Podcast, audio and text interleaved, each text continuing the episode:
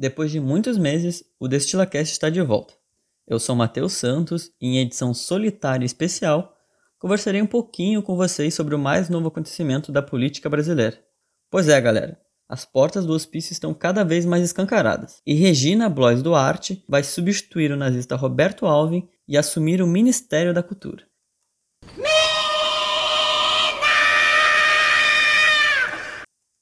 Para contextualizar rapidinho quem é Regina Duarte, acho que podemos tratar ela enquanto uma ex-atriz que começou sua carreira em 1965 na extinta TV Excelsior. Lá ela atuou em algumas novelas, como A Deusa Vencida e As Minas de Prata, até que em 69 ela se mudou para Globo devido a um corte que o canal precisou fazer. Já na Globo, ela se popularizou por papéis em novelas como A Rainha da Sucata, Selva de Pedra no século passado, e em Páginas da Vida na década retrasada. E bom, estamos considerando o ano zero aqui, e espero que isso não seja um problema para vocês.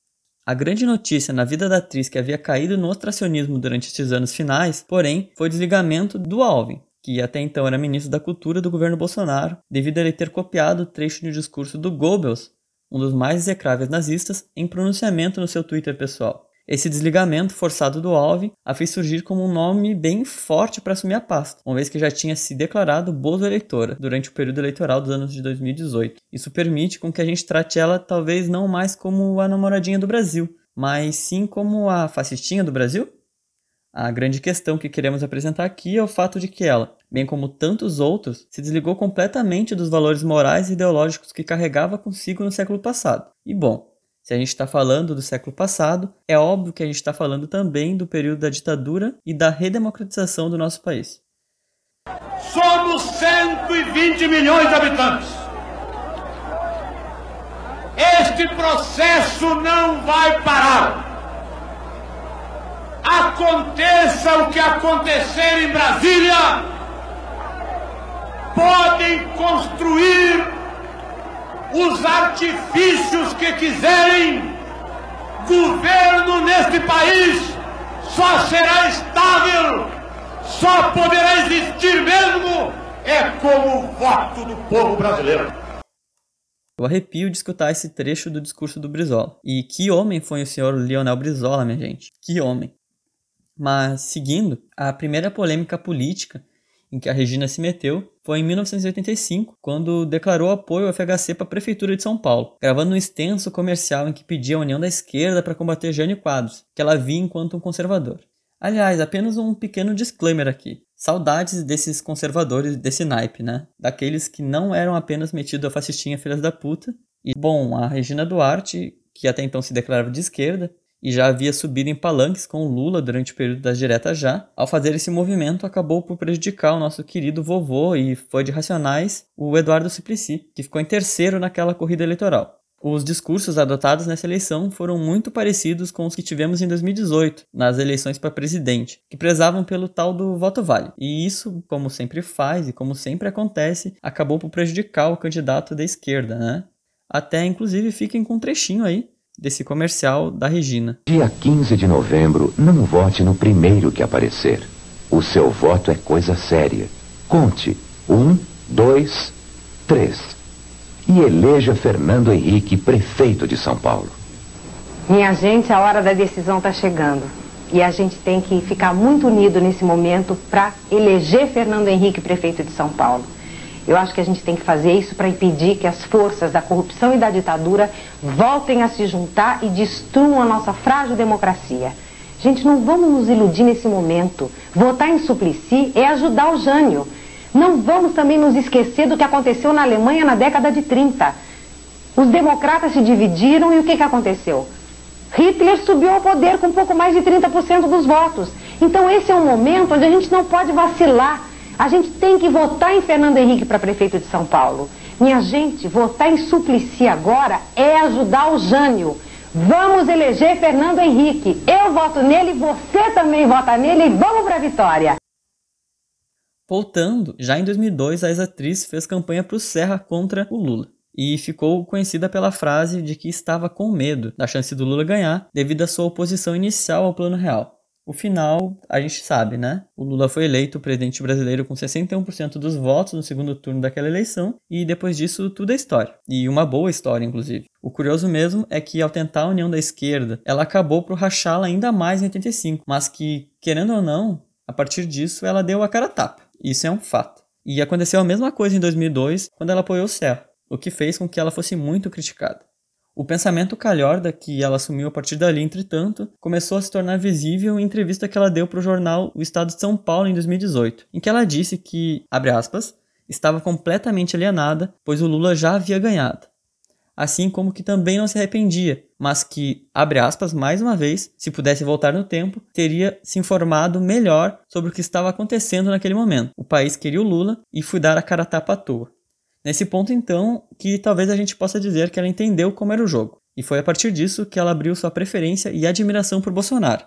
Diferentemente do Serra em 2002, Bolsolixo estava em alta por aquelas épocas e seu apoio a ele seguiria mais ou menos o caminho que a sociedade brasileira, que já demonstrava sinais de doença, digamos assim, gritava. Ou seja, ela nadou com a maré e a favor da maré em busca de uma retomada em sua popularidade e também na sua carreira, que já estava em baixa, e bom, eu abro espaço aqui para perguntar rapidamente para Regina o que ela achava do Bolsonaro quando visitou Cuba e também conheceu Fidel Castro algumas décadas atrás. Aquele peruquento, safado, desgraçado, mesquinho, desclassificado, nojento e cabrão! Ave Maria, tudo isso? Pai? E muito mais! E muito mais! Pois é, Regininha, nisso nós concordamos e muito, inclusive. É óbvio que isso aqui é uma brincadeira, e uma brincadeira muito parecida com a atriz e o modo como ela afirmou pouco tempo atrás que se alinha ao discurso do Bolsonaro por acreditar numa pátria justa e sem crimes. Afinal, a revista Veja dessa semana informou que a atriz deve mais de 315 mil por irregularidades no uso de recursos da Lei Rouanet. Sim, a Lei Rouanet, ela mesma. Essa lei tão demonizada pelo próprio Bolsonaro, que a usou inclusive como modo de fazer campanha, né? E segundo a própria Veja, ela teve as contas de uma de suas peças reprovadas em 2018. E é por isso que ela está devendo esse dinheiro e acabou por nunca mais declarar essa grana e esse montante tão grande de dinheiro, né? Eu tenho que ir lá na prefeitura mendigar para aquele ceboso. Não só isso, ela que agora diz ser o antro da legalidade, digamos assim, recebe mensalmente quase 7 mil reais de uma pensão militar deixada por seu pai. Em tempo, é bom sempre lembrar que ela já foi casada três vezes antes do seu atual marido, com quem ela também é casada. E, segundo a Constituição brasileira, um casamento atiraria essa pensão. E ela mesmo assim segue recebendo, né? E bom, isso é bem contraditório, convenhamos. A Regina Duarte e sua guinada ao fascismo é uma receita comum, mas muito utilizada por todos da extrema-direita. É a tal da fome com a vontade de comer, trajada de oportunismo que não tem fim. E acima de tudo, é tudo aquilo que, bom, só existe para ajudar a si mesmo a partir da boa fé dos seguidores. Lembra alguém? Acho que sim, né? Mas mais do que isso, Regina Duarte, a fascistinha do Brasil, parece ser a namoradinha perfeita para o Bolsonaro e para suas políticas acéfalas, contra o povo e contra o bom senso. Ainda assim, a cultura precisa resistir, né? Longe dos nazistas, dos fascistas e daqueles que não a enxergam como um instrumento ideológico e de resistência. E eu tenho certeza que vai. Talvez não hoje, talvez não amanhã. Mas ela, assim como o Brasil, em algum dia vai estar mais forte do que nunca e quando mal percebermos essa fase tão cinza que o Brasil vai vivendo, vai ter passado. E bom, esse foi o segundo episódio do Destila Cash, foi um episódio bem curto, somente para a gente conversar um pouquinho sobre a Regina Duarte, que acabou de assumir a pasta da cultura do nosso país no lugar do Alvin, né? Nos próximos dias nós teremos outro episódio em que daí sim com a mesa completa, comigo, com o Fernando e com o Luan, que é um novo integrante do nosso podcast, nós falaremos um pouco mais sobre a política brasileira e também um pouco sobre a nossa sociedade. A gente vai trazer alguns assuntos relacionados à forma como esse discurso nazista e declaradamente nazista do Alvin não morre no momento em que o Alvin é tirado dessa secretaria, dessa pasta, e como a gente pode lidar com isso, além também do fato e da maneira como os novos candidatos e os novos possíveis candidatos a 2022 vêm se articulando até aqui. Esse episódio deve sair nos próximos dias, possivelmente até quinta-feira da semana que vem, para a gente ter esse espaçamento de uma semana. Bom, eu, em nome do DestilaCast e de toda essa equipe, agradeço por você ter escutado todo. As referências para as informações que eu comentei nesse episódio estão abaixo, nesse post, na descrição, e a gente pede para vocês votarem sempre. Então é isso, eu sou Matheus e tchau! Eu acho que a gente tem que fazer isso para impedir que as forças da corrupção e da ditadura voltem a se juntar e destruam a nossa frágil democracia. Não vamos também nos esquecer do que aconteceu na Alemanha na década de 30. Os democratas se dividiram e o que, que aconteceu? Hitler subiu ao poder com pouco mais de 30% dos votos. Hitler subiu ao poder com pouco mais de 30% dos votos.